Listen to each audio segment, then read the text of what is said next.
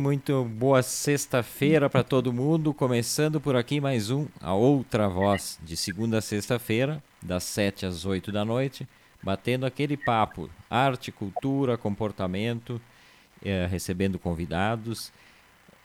Pessoal nos acompanhando lá pela radiopinguim.com.br, pelo aplicativo e também aqui pela fanpage, com, com imagens né, do estúdio e do nosso convidado, que em seguida apresento para vocês. E sempre lembrando, o, o programa vira um podcast lá no Spotify, então até meia-noite já tem a edição de hoje, para quem quiser baixar e ouvir a qualquer hora. Esse, esse é o programa 84, 85, começamos lá no dia 10 de agosto, estamos resistindo, entrando em dezembro desse ano maldito, né? o ano da peste, que está terminando, em seguida esperamos que melhore tudo. Mas no início desse programa de hoje, então a gente recebe um convidado. Esteve aqui há um mês atrás, mais ou menos, falando sobre o Cine Serra. E hoje retorna para contar outras coisas de cinema para nós. Estou falando do diretor, produtor cultural, músico e, e, um milhão de outras coisas mais. Ledaros, boa noite, Ledaros. Bem-vindo mais uma vez a Outra Voz. Boa noite, Everton. Prazer participar do teu programa o Lê. Então o Lê está aqui hoje porque ele veio aqui para contar para nós que ele está lançando um curta-metragem que ele fez. E ele fez agora durante a pandemia e ele vai contar também como é que aconteceu esse processo todo. Então eu queria que tu contasse primeiro, Lê, para falar sobre onde é que nasceu a história desse, desse curta, né? Como é que, como é que tu pensou em, em fazer esse curta? Se já vinha de antes da, da, da pandemia? Que é o Intocável, né? Conta pra gente isso, Lê. Então, não, não vinha de antes, não. Eu, embora eu sempre tenha muitos projetos na gaveta, esse é um projeto que surgiu durante a pandemia. É, a gente, se a gente pensar, lembrar um pouquinho, a gente vai é, lembrar que ali depois de início de abril, ali final de abril, a gente estava passando por um momento muito angustiante, assim, né, com uma perspectiva foi quando nós caímos na real que a pandemia não ia ser um fenômeno, de 15, 20 dias, como muita gente pensou né, em março, quando veio as primeiras notícias. Né? Ah, a gente vai ficar 15 dias em casa, passou, beleza, volta tudo ao normal. Né? E a gente caiu na real em abril, que a coisa era muito mais complicada do que nós pensávamos. E, e aí, como a gente estava naquela de ter que ficar em casa, né, assim, estava muito difícil sair por todos os cuidados que se que eram uh, assim colocados pelo poder público, etc. Então a gente começou a pintar aquela angústia de não poder fazer nada, né, de não poder, pô, o cara é músico, não pode tocar, o cara é produtor audiovisual, não pode gravar, não pode reunir equipe para produzir. E aí que começou a me pintar essa ideia de tentar fazer um curta, uma produção, é, da maneira mais é, simples possível e numa maneira totalmente virtual, né? Então, foi aí que surgiu a ideia desse curta, né, do Intocável, que é a história de uma, de uma musicista, né, de uma, uma garota que é musicista, que mora sozinha, que está justamente enfrentando esse período né, de dificuldade extrema, que, aliás, para quem é músico, foi muito difícil e ainda está sendo. Né? Verdade. E então eu achei que era um tema assim extremamente oportuno de ser tratado, tal, da gente trabalhar com ele. Então, na verdade, eu escrevi esse roteiro muito rápido, né? Até porque eu tenho uma, uma experiência de como músico também. É, eu sou músico, já tive inúmeras bandas, então, embora não hoje, em dia eu não viva de música, mas eu sei, me coloquei na pele, né? Porque eu sei como é a dificuldade. Então esse roteiro foi escrito rapidamente e aí a busca foi justamente por um parceiro, no caso uma parceira, né, para realizar esse projeto. Eu pensei em várias pessoas, mas me lembrei da Duda, a Duda Andreassa, que eu conheço desde a época do Grande L, uma querida, né, uma atriz muito talentosa, e ela também toca e canta, né? E eu pensei, pô, a Duda tem o um perfil, assim, perfeito, né? Apresentei o projeto para ela, ela mora em Porto Alegre, ela adorou, assim, de cara, né? Então eu pensei, pô, então vamos lá, né, Duda? Vamos, vamos botar mãos à massa. E, e aí começou o processo todo, Everton. Assim, a gente então fazia reuniões sei lá, a cada dois, três dias, né, uma reunião assim por noite, assim, geralmente eram noturnas. E, e a gente come, ela me apresentou o apartamento dela, mandando fotos, vídeos, né? E eu comecei a pensar em enquadramento, aquela coisa toda. E a gente começou a ver o que que a gente tinha de elementos no apartamento dela para se trabalhar, né? E, e, e, coisas dela também, né? Então a gente, ah, temos um, celular com uma câmera razoavelmente boa, boa, aliás, né? A câmera celular dela é, aí foi a questão do som, aí tá, tinha então participei muito amiga do Davis lá de Porto Alegre, do Horbach, aí ele acabou emprestando o Zoom para a gente gravar o áudio. Fomos juntando assim parcerias, né? Amigos foram ajudando tal, conseguimos uma GoPro também emprestada. E depois de inúmeros, inúmeros testes, né? De teste de, de, de câmera de posicionamento, de luz, com a luz que a gente tinha no apartamento só, a, a gente acabou gravando. Então a gente ficou um mês nessa brincadeira. Mas... Um mês trocando informações e fazendo testes. Vai lá, vai lá. Porque é, é, é um processo, é um processo muito, muito estranho e diferente para quem, quem produz filmes, né? Uh, porque Exatamente. Tu estás uh, remotamente a 120 e poucos quilômetros do local onde está sendo gravado né? O diretor Sim. perde, e aí, aí as questões de diretores, né? O diretor é o cara que tem um controle total do, do set. E nesse momento que ele grava à distância, ele perde o controle total do set, ele tá, ele tá dando as informações de como ele quer e tal, mas a, a coisa sai do controle, inclusive a própria atuação, né? A, a atriz vai fazer uma atuação Aliás, eu acho que a atriz deve, às vezes, deve dar graças a Deus, né? Que o diretor não está enchendo a paciência da, da atriz, né? Mas, mas, mas deve ter sido uma experiência uh, muito diferente para ti, né, Lê? Completamente diferente, né? Como eu disse no começo, é, tanto para mim quanto para a Duda, e depois também com o Arthur, mas principalmente com a Duda, foi uma experiência completamente nova, porque a, a coisa da, da, presença, da relação entre ator e diretor é uma coisa muito forte, muito orgânica, né? Quando você está no set ali, né? É, é, é, a relação, praticamente a relação primordial que se estabelece no set, né? As questões técnicas são tratadas um pouco antes, né? Geralmente imediatamente antes ou, ou com antecedência, enfim. Mas a atuação, a coisa do, do, do, do ajuste fino, né? Que é que é muito importante, é tratado no set. Então, por isso que deu muito trabalho, porque a gente fez muitos ensaios, a gente fez muitas experiências de gravar, avaliar o que foi gravado e gravar de novo, entendeu? Então, assim, eu sou, eu sou eternamente grato para Duda pela, pela paciência enorme que ela teve, pela dedicação, pela que ela levou muito a sério assim a coisa toda desde o começo, né?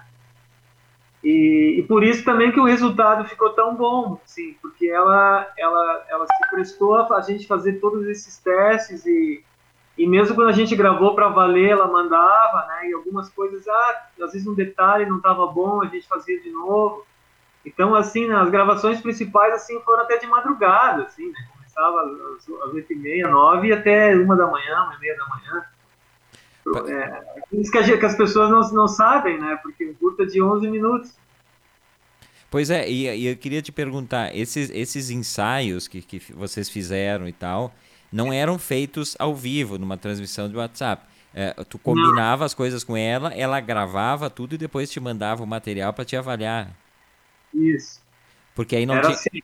porque aí não tinha nem, nem eh, a distância ou a, a coisa do diretor tá, tá gritando, tá falando alguma coisa, dando uma, uma instrução. Então vinha tudo já já pré-pronto e se avaliava e se Isso. gravava de novo. É um processo é um, é um, processo muito lento, então, né? Muito demorado. E aí a, a, a Duda acaba tendo a, a missão também de ser a diretora de fotografia do, do, do, do filme. Claro, porque assim a gente, embora a gente tivesse pré setado essas coisas todas, né, de posicionamento de câmera, onde deixar a pouca luz que tinha, né, enfim, todos esses detalhes foram trabalhados antes, né, o próprio ajuste da GoPro, a gente ficou, assim, eu peguei, aprendi até a pulsar na, no settings da GoPro lá, porque eu nunca tinha feito isso e foi até uma aula para mim, assim, ter que mexer e ajustar. Mas enfim, essas coisas foram feitas antes, mas na hora H, na hora do vamos ver mesmo, era Duda que estava ali. Né? Então, assim, ela teve que ter um poder de concentração muito grande, porque ela sabia que tinha que ligar a câmera, ligar o gravador, bater claquete e, e, e, entrar no personagem, né? E fazer a cena. Então, assim, foi, foi uma experiência muito, muito exigente para ela, principalmente. Mais do que qualquer um de nós três. E, só tenho elogios para ela, assim, né? Por causa disso. Então, é, depois desse período de gravação, tal, que levou a gravação para valer mesmo, a gente fez uma, uma, semana, claro, não gravando todos os dias, né, mas mais uma semana. Aí depois teve então a questão da música também, que a gente acertou uns detalhezinhos ali na parte da musical dela, que ela toca, né. Tu assistiu já, Eva? Sim, eu vi, eu vi ontem de noite uma, uma assistida só, assim. Depois o Lê me mandou o link, depois a gente vai contar para os nossos ouvintes aí como é que eles fazem para para poder assistir, né? E, e, e, o que se percebe é assim, é porque a questão da, da, da, atuação, que é uma coisa que, que marca muito, por todos esses detalhes que o Lê traz, né? Uma, uma atriz que tem que viver um papel, ela está vivendo um papel que pode ser muito próximo à vida dela, mas é um papel, independente de qualquer coisa, é sempre uma atuação. E, e, essa questão de ela ter que viver esse papel e outros papéis que ela está vivendo ali, técnicos, né? Que é ligar isso que o Lê está falando. Ela tem que se preocupar com a câmera estar posicionada, ela tem que se preocupar com a luz, ela tem que se preocupar em ligar o gravador, o zoom que vai gravar o som. E, e aí, ao mesmo tempo que ela faz isso, ela tem que sair desse toda essa questão técnica e entrar no papel dela. Então, eu também elogio bastante a atuação dela porque ela conseguiu isso. Não é muito fácil, né? Porque normalmente um ator e, e, aí tem aquele contato prévio com o diretor no set, mas o ator no, normalmente precisa um tempo para ele, para ele entrar naquele personagem antes do filme, né? Claro, com certeza. É por isso que eu ressaltei assim a importância da, da, da da, da, da, do papel dela, enfim, né? não só como atriz, mas como produtora né? da história, né? como, como a, a cameraman da história. Né? É, então, assim, é muito legal, foi, muito, foi uma experiência sensacional, né? E, e, e, ela até ela ficou muito surpresa quando ela viu o resultado final, porque ela não achava que podia ficar tão bom assim, e ficou mesmo, sabe? Ficou sem falsa modéstia, ficou bom mesmo. Né? Diante das, das condições que a gente tinha, a gente conseguiu fazer né, é, com pouquíssimos quadros, né, pouquíssimos planos, porque, por razões óbvias, né, a gente conseguiu contar essa história, né. E que é um, e... pouco, um pouco da história do que to todos nós estamos vivendo nesse momento, né? E não sei quando é que vocês fizeram o trabalho, quando é que gravaram esse trabalho, mais no início da pandemia? É, então, a gente passou praticamente o mês de maio inteiro fazendo esses testes todos, né, esses ajustes, a gente gravou no início de junho, tá? E depois foi mais umas duas, três semanas para os detalhezinhos da parte musical. E depois, então, a gente. Aí foi para a edição, né? Então foi para o processo de edição foi feito com o Arthur, o Arthur Bovo, parceirão. É, Arthur Bovo, que é um grande montador aqui de Caxias, um amigo querido, um cara que tem um, um, domínio, ele é jovem, mas ele tem um, ele tem um domínio de montagem muito. Ele começou muito cedo, né, o, o Arthur. E ele tem um domínio muito bom da, da questão da montagem do filme. E então a equipe era o Ledaros na direção, a, a Duda Andreasa, atuação, fotografia, som e o, o Arthur Bovo, então, na, na montagem do filme. Vocês tiveram algum tipo de financiamento? Tu inscreveu algum FAQ, alguma coisa, não? Não, não, nada, nada.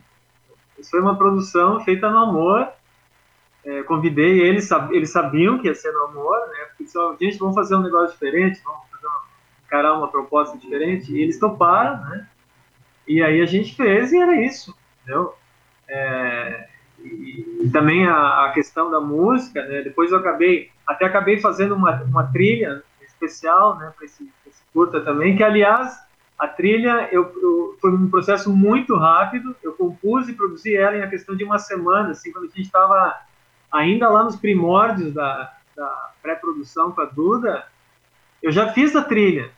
Né? Então eu passei a produção inteira com a trilha na cabeça, sabe? Isso eu acho que é uma coisa legal também, porque a trilha te dá a atmosfera do, do que você quer passar, né? Da, da, do, da atmosfera do curto em si, né? Da situação que está enfrentando o personagem. Então eu passei já a produção toda com essa trilha na cabeça. E foi uma das primeiras coisas que eu fiz, assim. Porque, porque o, o Lê também é músico e o Lê sempre faz a trilha né, dos filmes dele. E é, e é interessante também esse processo que ele dá uma. Ele faz uma trilha, ele dá o tom, parafraseando a questão musical, ele dá o tom que o diretor gostaria, né? Às vezes essa comunicação entre diretor e alguém que faz a trilha sonora, a não ser o Morricone, né? Mas normalmente quando tu tem essa troca, às vezes é difícil o, essa, essa, o, o, músico captar o que o diretor quer. No caso do Lê fica mais fácil porque ele, ele acaba fazendo o que o diretor quer exatamente como, né, Lê? É, eu tento, né? Eu tento, eu tento fazer alguma coisa que tá, que passe aquela sensação que eu quero que a trilha, que a, a função que a trilha tenha, né, no determinado trabalho e aí eu tento uh, compor e produzir dentro das minhas condições técnicas. Evidentemente que quando é uma trilha que exige algum instrumento que eu não toco, um arranjo mais sofisticado, um solo de guitarra mais difícil, uma coisa assim, evidentemente que eu tenho sempre convidados aí, né, participando das trilhas, né. Mas nesse caso não foi preciso, assim, porque é uma trilha que basicamente tem uma, uma base percussiva, né, eletrônica, Aí eu compus no, no, teclado, né, um piano no teclado tal, e um baixo e uma cama só de teclado também, é bem simples, né? Mas ficou, ficou dentro do que, eu, do que eu precisava, assim, do que eu sentia que precisava, né? É, e me diz uma coisa, tu não pensa em escrever ele agora, que, é, que vai ter uh, projetos, aqui em Caxias eu li sobre isso, e me corrija se eu estou enganado, mas teremos a inscrição para projetos já prontos também, né? Tu, tu não pensasses nisso? Então, eu, eu pensei, é, sim, eu pensei em escrever, mas é, como a gente não estava ainda com. Quando saiu o edital, acho que não estava pronto ainda, não me lembro bem o que, que aconteceu, que eu preferi escrever um outro trabalho. Eu escrevi um desses editais um trabalho meu, sim, mas não foi esse, esse curta, não. Ah, acho mas... que, eu não me lembro por quê, tinha alguma questão técnica ali que não, não, não, não rolava, não dava para fazer. Mas então tu tá, tu tá com um projeto aguardando para avaliação pelo, pelo pela pessoal Sim. que faz a avaliação dos projetos culturais aqui, então. Mas está na, na, no edital de premiação, não de produção. Ah, certo. São três, né? São três editais aqui e eu estou no de premiação. Então eu estou aguardando aí para sair, vamos ver o que vai dar. Né? Porque aí falando um pouco dessa questão do, tu tocaste no assunto e, e o filme trata disso, né? Uh, o pessoal aqui em Caxias está muito preocupado. Eu vi que ontem teve um movimento todo, porque existe uma Sim. grande parte da verba, 1 milhão e 400 mil ou coisa parecida, que se não for, não, não for contemplado em projetos, volta para Brasília, né? Então tem, to, tem todo o movimento, não sei se tu está a par disso, mas é uma coisa, é uma coisa grave isso, né? O primeiro edital contemplou pro, poucos projetos e aí daqui a pouco volta dinheiro que o pessoal vivendo, como o Lê disse, né? E o Lê também é uma pessoa que vive de, de projetos culturais, também está na mesma situação, né? Então é muito, é muito grave esse, essa coisa de voltar dinheiro, né, Lê? Com certeza. Essa questão toda dos editais, o problema, na minha visão, é que demorou muito para sair, né? É, demorou muito para ser é, processado aqui na, aqui na cidade, né, pela administração aqui da, prefeitura, enfim, da secretaria, né. E, e, e, além de tudo, tem uma questão também que eu acho que complicou bastante, é que foi, foi lançado esse edital da Blanc aqui em Caxias no formato de, de, como é que se chamam, de, de licitação, né? Ah, sim que foi uma coisa assim que eu achei muito, muito enviesado, sabe? Achei que foi um erro assim crasso assim da administração. Eu não sei se foi a secretaria da cultura que decidiu isso, provavelmente não, né? Eu acho que tem a ver também com a parte jurídica aí da, da prefeitura, né? Com o setor da, jurídico, enfim, que acompanha essa, esse tipo de questão, né? Mas eu achei que foi um erro muito grande, porque a gente sabe que em outros, outros municípios, outras cidades que tem, foi, foi a, contemplada também a, a lei de Blanc no sentido municipal, né, no âmbito municipal. O processo foi muito mais uh, simples, né, e também muito mais ágil, né. Então a gente está vendo aí agora que, por exemplo, para quem entrou com um projeto para produção, né, de produtos culturais, artísticos novos, praticamente não tem prazo, né? Porque até onde eu sei tinha que produzir até o fim do ano. Então imagina, não saiu ainda os contemplados, a gente está no dia 4. Poxa. Então, então assim, eu, eu realmente espero que haja assim um bom senso, né, de parte da, da prefeitura, enfim, do pessoal que administra essas questões aí, que eles prorroguem, né, esse, esse prazo para que para que as pessoas que trabalham, que precisam desses valores, possam efetivamente utilizá-los e fazer essas produções. Né? Ninguém está pedindo assim dinheiro simplesmente para ah, dar uma ajuda aí, não é isso. Né? A gente está oferecendo proposta de realização, né? É, porque daí entra naquela coisa assim, a gente está no dia 4, se tem que entregar o, o, o, produto final até o final do ano, então aí a gente entra naquela precarização, né? de, de, de, de pedir, de, tu, o governo te entrega uma, uma, uma, parcela em dinheiro e tu, tu tem que fazer a toque de caixa qualquer coisa, né? E aí é ruim para o artista também, ninguém quer fazer alguma coisa uh, nas, nas coxas, como se diz popularmente. É óbvio, né? é óbvio, todo mundo que está envolvido aí, o pessoal, o pessoal que entrou, a grande maioria do pessoal que entrou aí nesses editais, evidentemente são pessoas que são profissionais da área da cultura, né? Então são pessoas que têm uma trajetória, que, que não precisam provar mais nada, assim, são pessoas que têm uma trajetória uh, muito, muito valiosa né, na área da cultura, e, e, isso veio assim de uma maneira, porque realmente há um consenso, né, que a, a área cultural foi extremamente prejudicada. No mundo pela, inteiro, né? No mundo inteiro, né? Assim, obviamente que foi difícil para todo mundo, mas a grande maioria dos negócios em geral puderam voltar antes, né? puderam abrir, puderam tocar de alguma forma, enquanto que o pessoal da cultura não, né? A grande maioria é o contrário, né? A grande maioria não pôde tocar seus negócios, fazer seus shows, seus espetáculos? Então, assim, eu acho que realmente a gente precisa que haja um, bom senso, né? Na administração desses editais e que se, se o prazo e que esse prazo seja estendido, né? Beleza. Esperamos que isso aconteça. É, mas eu acho que o bom senso vai imperar, né? Eu acho que às vezes é até uma certa, uma certa não, não ter uma, uma intimidade com, com, o processo. Às vezes acontece isso também, né? Porque esses processos burocráticos uh, de, de, de, administrações, às vezes uh, o processo burocrático é bem entendido, mas o, a questão do do artista ali não é bem entendida, né? Então, às vezes, se vai só na, na coisa da lei e acaba se perdendo. Mas acho que o pessoal vai se acertar em Caxias e eu acho que vai, vai redundar numa coisa boa para todo mundo. Uh, para nós, como pessoas que consumimos cultura, para os realizadores e, e também para os governos, né? Porque isso não deixa de ser um, um investimento em cultura que não que não, não, não sai grande coisa e fica como um, um repertório da cidade, né? De, para armazenar para o resto da vida trabalhos feitos na cidade que são importantes, a gente sabe, né? Agora. Não, mesmo, mesmo considerando que são verbas que vão ser eh, passadas para os produtores, para os artistas, isso aí também faz girar a economia, a, a né? economia. né? É a mesma coisa, entende? Porque vai ter a contratação do técnico disso, técnico daquilo, né? Figurino aqui, papapá, técnico de som, equipamento. Quer dizer, isso também, de certa forma, faz girar a economia e é bom para a cidade, né? Certo. Então, é, é, é se, se, foi, pô, se, se, houve né, essa, essa, essa concessão desses recursos né, para ajudar a área da cultura, que ela chegue efetivamente nas pessoas, né? Isso. E não que seja devolvida né, para o governo federal agora. Né? Não, isso não pode acontecer de jeito nenhum. Lê, uhum. para a gente finalizar aqui, Uh, vamos, vamos contar lá. então para o pessoal como é que o pessoal pode fazer para assistir o Intocável. É, não, não tem o, é só Intocável. Não, o filme Intocável, né? Eu, eu... Ah, isso. claro, claro.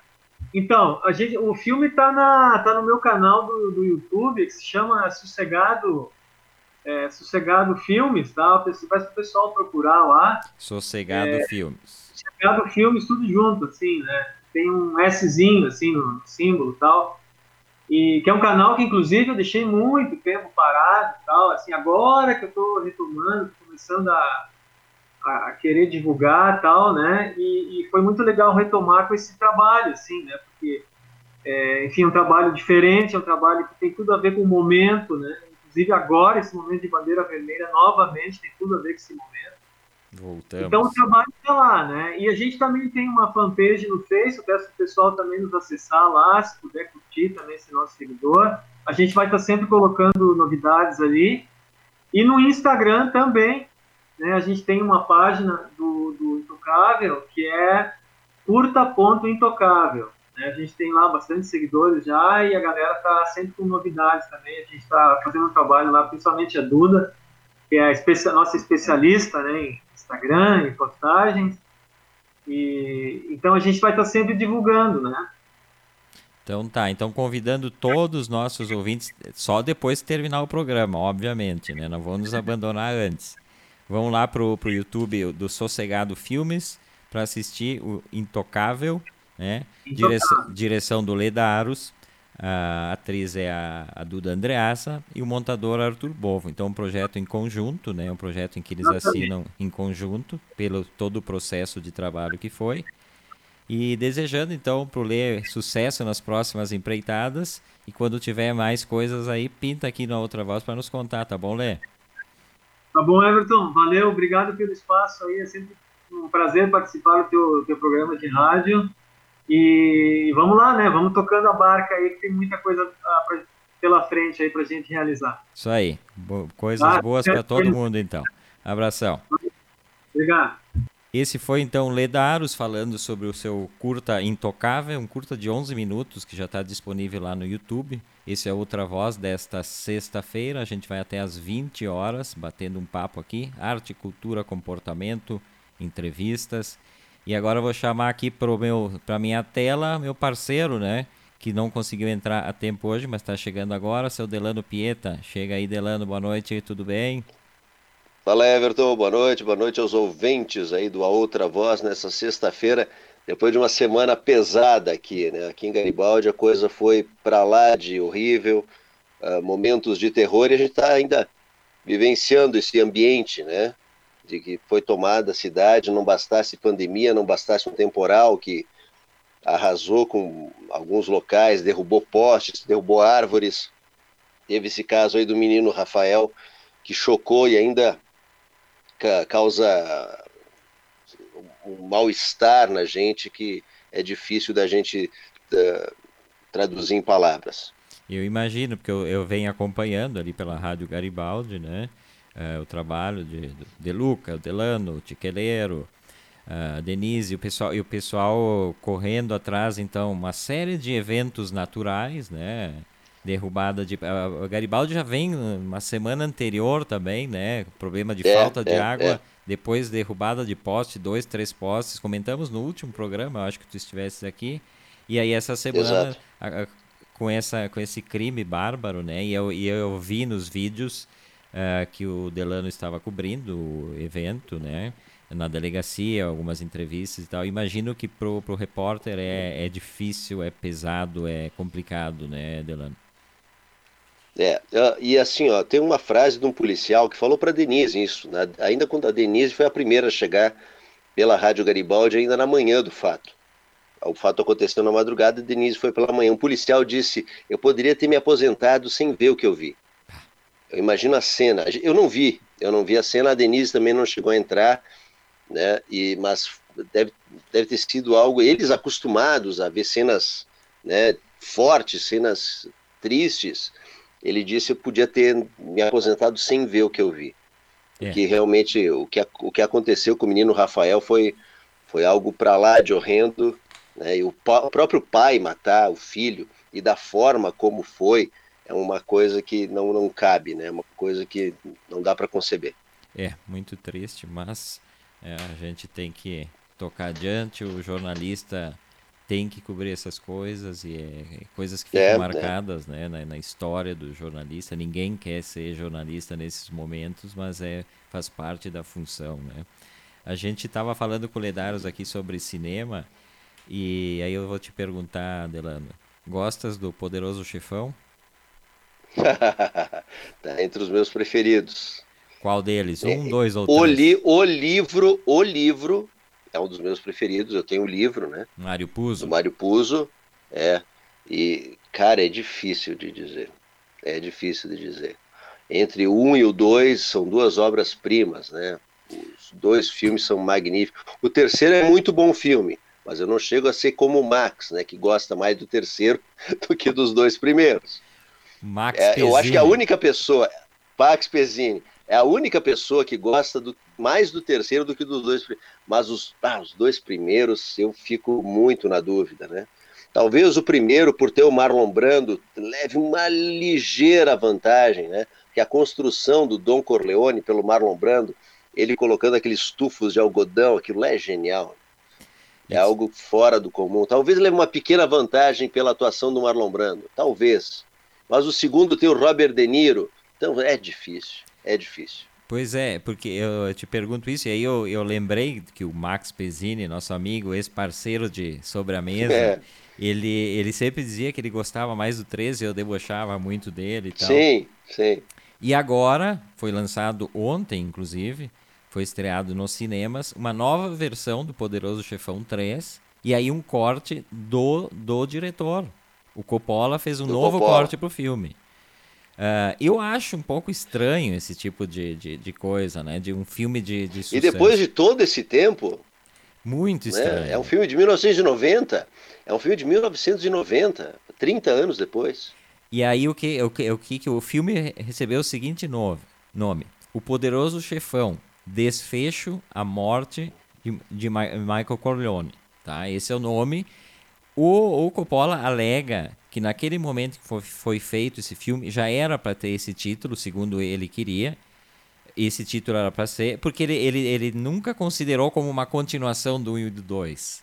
Esse era para ser uma história a, a, depois dos dois filmes, mas ele foi lançado com o nome Sim. 3 e as pessoas assistiram esse filme achando que ele era uma continuação e acharam muito estranho. E ele diz que por isso que o filme acabou sendo muito uh, preterido em função dos outros dois então, o que, que ele fez nessa vez? Ele, ele, ele mudou tudo de lugar, ele mudou a, na montagem, então ele eliminou cenas, ele botou cenas da, de trás para frente, de frente para trás, pegou cenas que não estavam naquela, naquela versão. O filme ficou com 5 minutos a menos do que tinha. É, agora ele tem 2 horas e 37 minutos. Então é pouca coisa de tempo, mudou pouco. É. Mas dizem que no, quem já viu o filme diz que a mudança no filme foi grande, assim, inclusive a questão da polêmica com a Sofia Coppola, filha dele, que fez o papel da, da mulher, né, do, do, do, do Corleone. A filha do Michael. A fi, a, não, é a, filha, filha, do Michael. A, a, filha, filha, filha do Michael. E aí tem toda uma, uma polêmica na, na ocasião, uma atuação péssima dela, né? Eu também é, acho que foi é, ruim. É. E aí... Ela foi para Foi muito ruim. E, aí, e ela é uma boa diretora, né? Eu é... gosto dos filmes da Sofia Coppola. As Como diretora, ela é muito boa. Mas, mas, é, é. Lost in Translation, para mim, é o meu preferido dela. É, fantástico. é um filme que eu gosto demais, o Lost in Translation. É, ela acabou fazendo uma carreira muito, muito prolífica, assim, como diretora, mas como atriz ela foi péssima. E quem assistiu essa ah, versão ele mexeu muito na, na, na, nas cenas dela, pegando cenas que não tinham entrado. E, o, e eu, eu, li um crítico que disse que, que ele conseguiu melhorar muito a atuação da filha no filme, né? Coisas que a Dá montagem... para indicar para um Oscar, um Oscar tardio aí para Sofia Coppola. Talvez. Mas é, mas é, o Coppola ele tem, ele já tinha feito isso com o Apocalipse Now, né? Apocalipse Sinal também, é, ele fez é. a versão do diretor, mas aí ele alongou ela muito. Acho que foram, eh, não sei se 49 minutos ou 59 minutos a mais, já era um filme longo. Era um filme de duas horas e mas meia. Mas o que impediu, né, Everton? Aí vem, vem no meu pensamento, e tu estava falando antes com o Leo, eu estava acompanhando, a questão que ele ficou de longe também, sem interferência no set e tudo mais. O que levou também o Coppola a não ter interferência ou ingerência para ter agora a versão do diretor, tanto teve com o Apocalipse Now, agora também no Poderoso Chefão 3. Por que ele não conseguiu, na época, né, eh, imprimir a sua vontade, imprimir a sua edição? O que, que será que levou né, o Coppola? Porque eu acho dois grandes filmes, né? Dois grandes filmes, sucesso de bilheteria, os dois filmes. Ah, sucesso total. E um diretor que, que já era naquele momento um dos grandes diretores de Hollywood. Então a gente fica Exato. pensando, essa tua, teu questionamento, né? O cara não consegue ter ingerência sobre o seu próprio filme.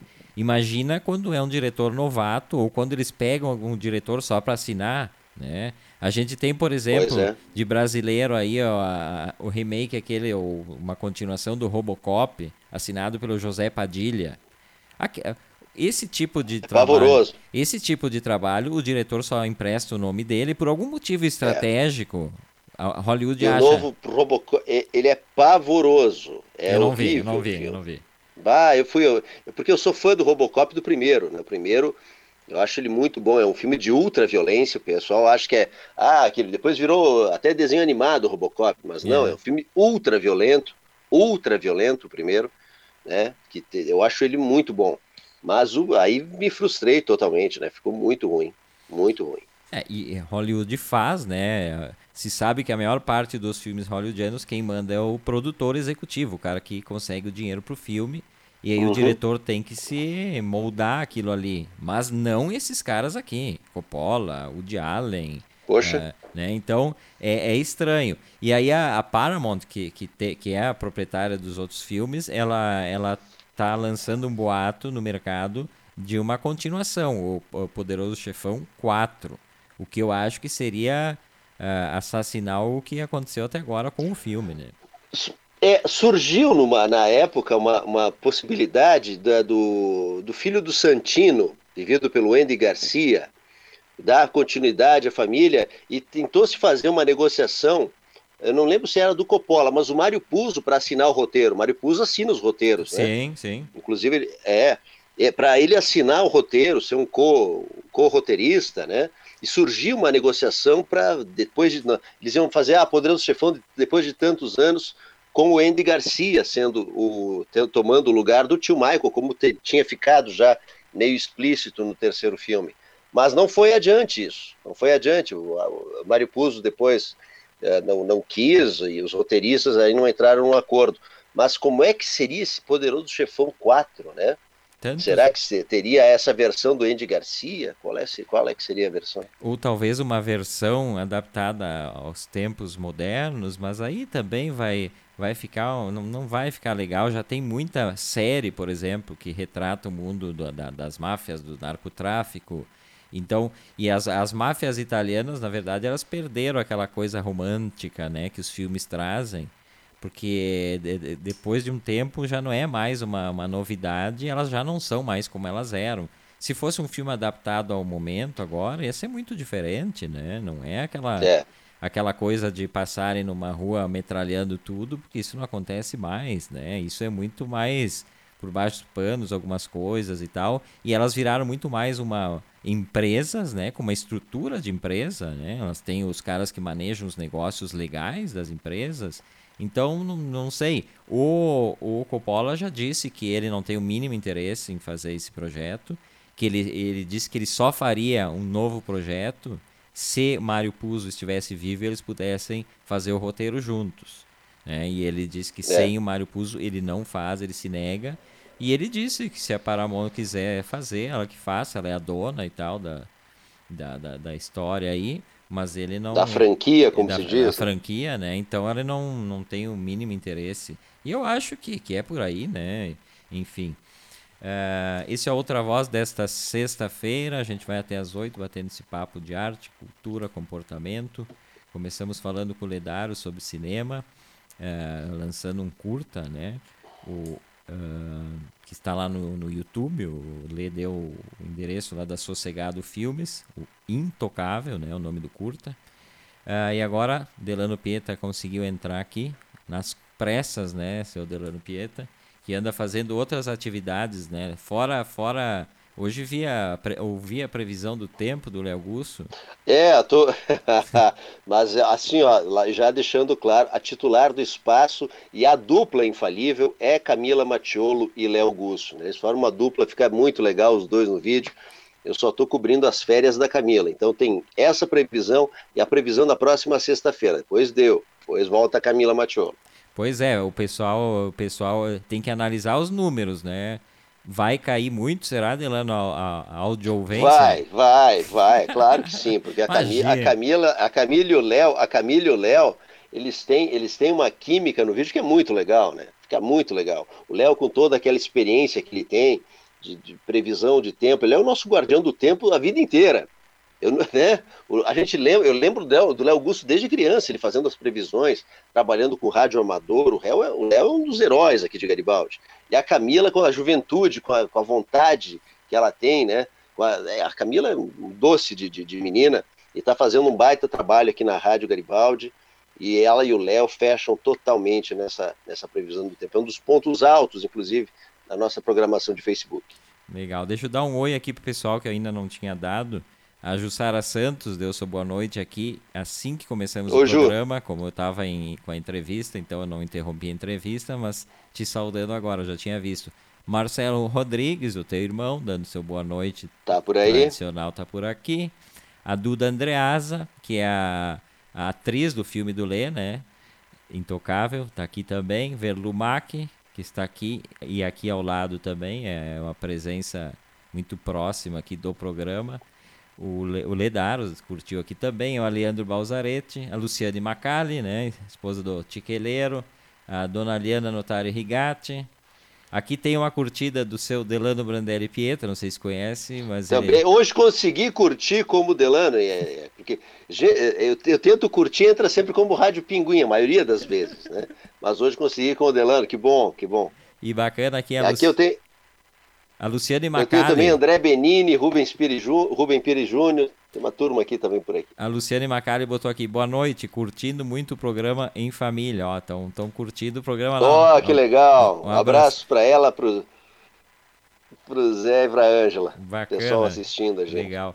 E só para finalizar essa parte de cinema, a Warner Bros. querendo quebrar com, os, com, os, com, as salas de cinema de vez, né? Eles anunciaram e tá, tá tendo uma repercussão mundial isso eles anunciaram que os lançamentos de 2021 do cinema, eles vão ser lançados simultaneamente em plataforma de streaming, o HBO Max. Ah, o pessoal vai para o cinema certo, né? Eu já sou um que vou assistir por streaming.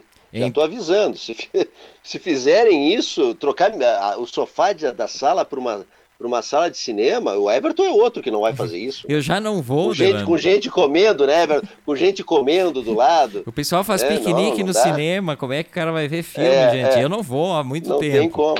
Então, quando eu, li, quando eu li essa notícia, e tá, tá repercutindo, eu li no El País, tá repercutindo no mundo inteiro. Em princípio é só para pro, os Estados Unidos que tá valendo isso, e, mas a piada é a seguinte, eles dizem que o, o lançamento simultâneo que, que acontece no, só no primeiro mês que fica disponível no streaming e que depois do primeiro mês ele vira exclusividade das salas de cinema. Isso é uma piada, né? Que, que piada. Porque eles estão estão se ajeitando, né? Porque já tem o, já tem o, tem um filme agora da Disney que já foi lançado na plataforma de streaming, que é aquela versão fílmica do, do, do desenho aquele, o, o, da animação Mulan, né? Tá sendo lançado em plataforma, né? E, e, e, isso. Mas eu acho, na verdade, eu acho, eu sempre falo isso, que é uma tendência, isso vai acontecer. Eu já, eu já sempre me pergunto quem ainda vai para os cinemas, né? E eu penso que quem vai para o cinema são famílias, às vezes. Vai o Delano com a Dani para levar o Pedro para ver algum filme. Mas eu acho que fora... Pedro não foi para o cinema ainda. Não, não foi para o cinema? Pedro ainda não, não, não consegue, não consegue. Muito... Eu, já, eu penso no Pedro assistindo em casa aqui, ele iria ficar 15 minutos no cinema e teria que fazer outra atividade. Ele é muito ativo, né? muito ativo. Então ele não. Deu um pequeno corte. Não desenhos, né? Não, é, ele não teria paciência para ficar essa uma hora e dez, uma hora e vinte, que é o tempo dos desenhos para ficar no cinema. Então, por enquanto, o Pedro ainda não, não, não dá para levar. É, mas eu, eu acho realmente que é uma tendência de tudo isso, essa questão do streaming, né? Porque uma que cinema ele tá muito caro, mesmo que os, os, os, cinemas digam, ah, custa caro, claro que custa caro uma cópia, mas ele é muito caro para uma família normal, uh, quatro pessoas ali irem e ainda tem, a, tem toda a parte culinária, né? Aquela que eu mais gosto, daquela é, aquela é. bacia de pipoca que, vai, que tem 3 metros de altura e que só vai terminar Tu não comer. baixa de, de 200, 250 reais, tu não vai baixar disso. É muita coisa, é muita coisa para um país É pobre, muito dinheiro, né? É um país em que as pessoas não têm, é, é caro para todo mundo, inclusive para classe média, 200 reais para É. gastar num, numa hora e meia ali. né? Mas eu acho que o pessoal tem muita gente que economiza em comida. Eu acho que eles compram aquele baldão, Delano, que é um balde de 5 litros, eu acho, de pipoca. O É, pessoal, é, é um negócio impressionante. a família come aquilo ali, daí não tem que fazer a janta em casa. Talvez o pessoal. Não, é, não- e, não- e passa reto na, na, na, na- praça de alimentação do shopping depois, né? Não, Vai comer aquilo lá, tapa o olho do filho, que o filho vai querer um Big Mac, né? Vai querer um Big Mac. Tapa o olho do filho, vai tocando pipoca e passa reto pela, pela, pela praça de alimentação o mais rápido possível para não gastar mais. O, o, o Ledaro está se manifestando aqui, ó. Esse é um, um purista da tela grande, ó. É, Matrix 4 em streaming é um assassinato fílmico. Viva a telona. É, aí tem aquelas questões, né? Do som, da- dos efeitos especiais claro. que, que se perde, né? Mas isso é uma, uma batalha perdida, Ledaros. É uma batalha perdida porque as pessoas assistem filmes ah, em celular, que é um é uma telinha ali que tu não consegue per- tu, tu, tu não consegue observar tudo que está acontecendo na cena e cenas que são feitas para isso, né? Um diretor quando faz o enquadramento de uma cena, ele pensa tudo, não é que tá o ator ali no meio e o que aparece atrás foi aleatoriamente, ah, a câmera ficou virada ali. né? Tudo é pensado, às vezes algum detalhezinho, tem um quadro na parede, em tela pequena tu não vê, né? E às vezes o filme ele fica, ele fica assassinado. Só que eu acho que é uma, uma tendência que não volta. As novas gerações É. não tem problema nenhum com isso, né? Que não é o nosso caso, né, Delano? Nós não somos nova geração, Não. antes que tu te empolgue. ima- ima- é, é. Imagina, mas fa- falando agora pro Lê, né? O problema é que assim, ó, o pessoal capricha no som na tela, só que o pessoal que está no topo poltrona do lado, como diz o Everton, também vai caprichar no som. Então fica aquele conflito, né? Do som do filme e o som daquela pipoca, daquele plástico sendo mexido, da conversa paralela. É, o cinema tem muito disso agora, né? Infelizmente tem isso. Sempre gostei de cinema, adoro ir para o cinema, mas não vou faz muito tempo também em função disso. E aí tu, fala, tu falasses em silêncio, e eu sei, a gente sempre fala isso, mas ninguém combina nada no programa. E eu tenho aqui um livro do Humberto Eco, que eu tô lendo agora, que são crônicas dele, lá de 2000, por, por essa época aí. É Pape Satan Alep é o nome. Crônica, Crônicas de uma Sociedade Líquida. E aí tem uma, um uma, uma crônica aqui, eu vou ler um trecho, inclusive, que eu já tinha deixado aqui porque eu acho, eu acho bem legal, tinha sublinhado algumas coisas, mas falou em silêncio, né? Que é o que eu exijo no cinema para ver um filme e não tem. E ele bota assim, ó. O silêncio é um bem que está desaparecendo até dos locais a ele consagrados. Não sei o que acontece nos mosteiros tibetanos, mas comparecia uma grande igreja de Milão que convidou excelentes cantores de gospels, os quais gradativamente envolveram os fiéis numa participação com efeitos de discoteca de Rimini que talvez fosse mística, mas que em matéria de decibéis parecia mais um círculo do inferno. E aí ele segue aqui, ó. O, o silêncio está prestes a se tornar um bem caríssimo e, de fato, só está à disposição de pessoas abastadas que podem pagar mansões em meio ao verde ou de místicos da montanha com mochilas nas costas, que ficam tão inebriados pelos silêncios incontaminados das alturas. E aí, só para finalizar aqui, eu tô, tô cortando o trecho, né? Mas ele diz aqui: ainda vamos chegar ao momento em que aqueles que não aguentam mais o barulho poderão comprar pacotes de silêncio, uma hora num quarto forrado, como de Proust, ao preço de uma poltrona no escala de Milão. Maravilhoso, Humberto Eco, né? Um cara, Muito bom. um cara com um- um- uma percepção do mundo, isso escrito em 2000, essa é de 2000. Então, uma percepção há 20 anos atrás, o que o mundo vai se tornando cada vez mais, né? E realmente, o, o silêncio, o silêncio... Por exemplo, nós agora, Delano, poderíamos ficar em silêncio até o final do programa, mas o pessoal iria acompanhar o nosso silêncio? Não, é, aí ele teria que fazer o que? A leitura da- do nosso enquadramento, porque o pessoal ia começar a notar o quê? O quarto do Pedro, que aqui, ó, aqui tem a- umas- as letrinhas escrito Pedro. O Ev, bom, o Everton sim tem elementos a mil ali. Além do, além do Dule, além do Dule em cartaz aí, nosso diretor da Rádio Pinguim, o que tem de elementos aí na cena do Everton. É uma, uma cena bem mais rica que a minha, que fico aqui no quarto do meu filho. Se bem que aqui na frente, se eu começar a puxar os bichos e os bonecos e os brinquedos, eu enriqueço também um pouco a cena. É, essa delicadeza toda do Delano foi para me chamar de bagunçado, né? Porque realmente, para quem acompanha pela fanpage, é muito elemento, tem coisas assim que, que eu fico olhando agora pela tela e, e, não sei o que, que elas estão fazendo aí. Tem papéis. Tem... O, Ever, o Everton está aí no meio, está no meio, né? Camuflado entre tanto ruído. O que não é uma boa estratégia, né? O Delano já faz uma estratégia mais, é, mais é, é, caprichada para uma transmissão em vídeo que ele é o elemento principal da cena, né? As outras coisas, inclusive, estão um pouco fora de foco. Aqui eu sou um pedaço de alguma coisa no meio de outras coisas, né? E hoje não tá nosso diretor só comparece ao estúdio e fica dormindo na caminha verde para quem está acompanhando pela tela. É, quando Verlu está no programa, quando ela não está, ah, ele, ele, ele, ele vai atrás, ele não quer saber do programa. Na verdade, é com ela o negócio e não, não comigo. Mas é, Hoje, falando, a gente está nesse período em que a Covid está vindo de novo, tudo, e as pessoas estão achando que está tudo resolvido e não está. Hoje eu tive que sair de casa, necessariamente eu tive que eu tinha que pegar uns exames meus, exames de saúde. E aquele pânico, né? Quando eu levo o Dule, hoje eu fui levar o Dule, esqueci a máscara, eu já venho sonhando com isso há muitas noites. E quando eu cheguei, eu, eu, levei o lixo junto e ele veio atrás. Quando eu cheguei no lixo, eu me dei conta que estava sem máscara. Foi um desespero. A sorte é que eu não passei por ninguém, nem, na, nem no prédio, nem na rua. Peguei ele embaixo do braço e acabou o passeio na hora. Não teve passeio porque eu esqueci. E aí mais tarde eu tive que sair para pegar os meus exames. E aí aquele pavor, que eu não sei quando vai acabar isso aí. Eu, vou, eu acho que eu vou levar por um bom tempo isso. Aí botei duas máscaras, olha a situação. Botei duas máscaras, uma sobre a outra. E eu tinha que ter contato com uma pessoa. Eu tinha, além de pegar uns exames, eu tinha que entregar uma, uma outra coisa para uma pessoa e aí num prédio. E aí, e aí eu botei as duas máscaras e, o, e, e levei. Antes me olhei no espelho, eu achei aquilo péssimo, mas, mas eu achei, bom, eu vou levar. Que são aqueles protetores de face, né? Que cobrem todo, todo o rosto, que ficam aqui na testa e cobrem tudo. E aí me olhei no espelho e pensei, bah, mas eu não vou usar isso aqui, porque com esse cabelão aqui, quando tu bota o elástico aqui, o cabelo salta que nem o do Bozo. E aí fica todo o conjunto pior ainda, o cabelo piora tudo. Mas aí disse, não, vou botar no carro.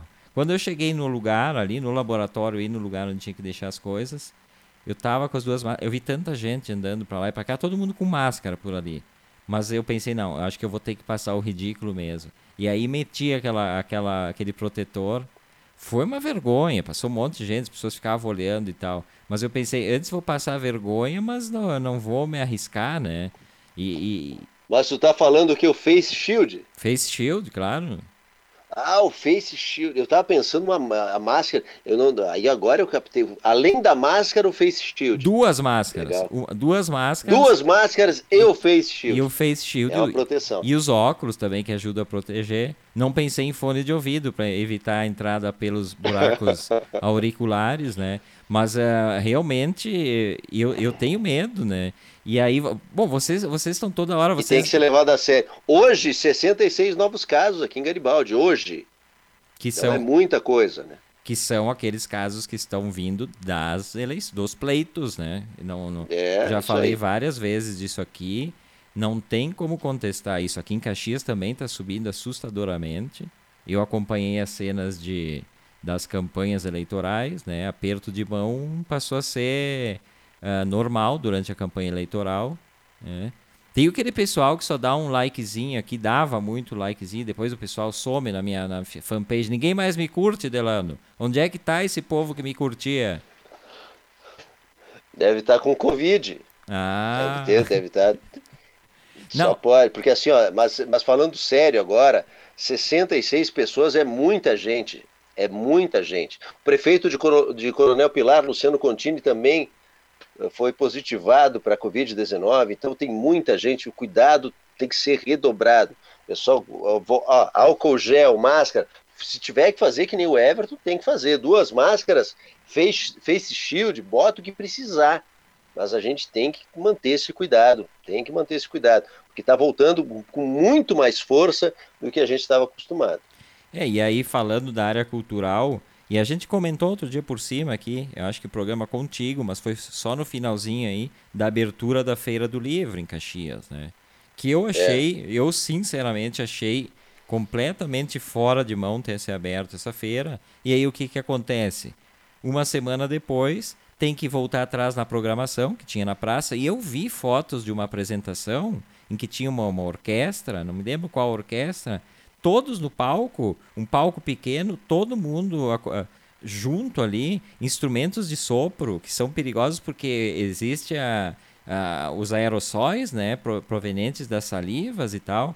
E aí eu vi aquilo e achei absurdo. E aí hoje tem uma matéria no, no jornal Pioneiro aqui de Caxias, é uma matéria da Noela Escuro, que fala assim, ó, mesmo com bandeira vermelha, a circulação de pessoas é intensa na Praça Dante Alighieri. Mas é óbvio que vai ser intensa. E aí a, na feia, na praça, o que, que acontece? Se fazem os corredores para as bancas. E aí aquilo acumula ainda mais, né? Porque afunila mais gente ali, pessoas que vão circular, porque as bancas estão funcionando.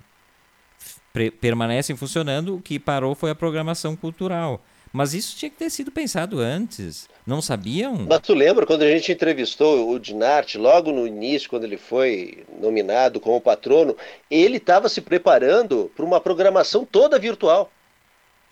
E depois virou. A, prepara... a preparação do Dinarte, ele disse: olha, vai ser uma programação toda virtual, eu estou me preparando para isso, né? Com lives, com... enfim. E aí, de, de repente, eu não sei quem teve a brilhante ideia de fazer aberto, fazer na Praça Dante, aberto ao público, com eventos, com, olha, no, e num momento de pico da pandemia, e com o domingo, né, coincidindo com as eleições, ainda bem que não teve muita festa aí, né, com o vencedor.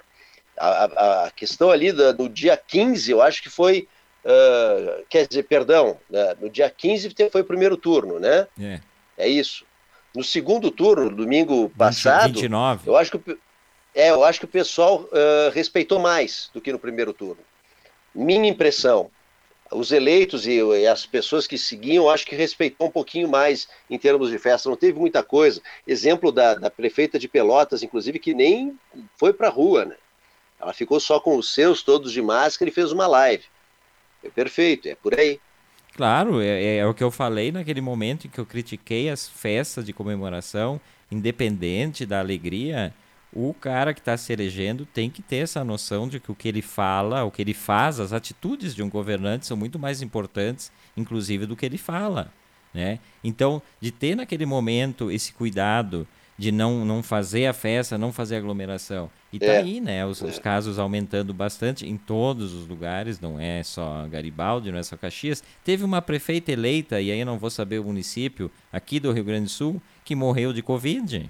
Ou seja, ela, ela pegou o Covid durante a campanha da, dela. Sabe? Porque a gente, é. a gente via, eu vi algum que outro candidato com o face shield, mas assim, a maioria só com uma máscara, e aquilo que eu falei, apertando a mão do eleitor. Isso é o fim, porque aquela mão que ele aperta ali, ele em algum Aperta momento... a mão, coçou o olho, já era. Em algum momento tu coça o olho, né? Mesmo que tu esteja de máscara, é, tu não vai é. cortar no nariz, eh, coçar o nariz, mas enfim, essas coisas irresponsáveis, mas que é, é no mundo inteiro que está acontecendo isso. Não estou dizendo que é só no Brasil, o mundo inteiro está. Tá é, Estados que... Unidos, a onda também a, a onda também está crescendo novamente, infelizmente. Quase 3 mil mortos por dia, né? Hoje, hoje ah, foram 2.600 mortos nos Estados Unidos. Então é, é, muito grave. Delano, estamos quase no finalzinho, teus últimos quase, quase. Teus últimos toques aí, né? Não sei se tu tens algumas coisas para trazer. Não, o que eu vou fazer, vou jantar e depois vou assistir mais um episódio de Yellowstone. Eu sempre falo do Yellowstone, está cada vez melhor. Eu estou na segunda temporada. É o poderoso chefão country, o Yellowstone. Com o Kevin Costner, que é um grande, grande fazendeiro. Passa, passa inclusive na Paramount. Paramount, que também é do poderoso chefão.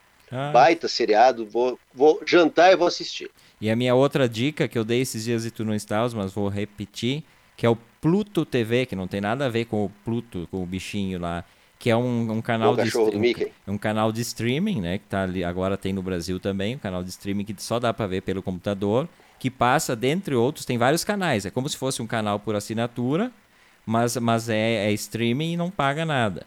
É, tem, tem um dos canais, o Retro passa, por exemplo, a gloriosa Ilha da Fantasia com, com, com a anãozinho. Opa! Sim, Muito sim. legal. Então, quem quiser ver Ilha da Fantasia, os três, tem um canal só dos Três Patetas, tem um monte de coisa boa ali. Pluto.tv ou BR, alguma coisa assim. Boa dica.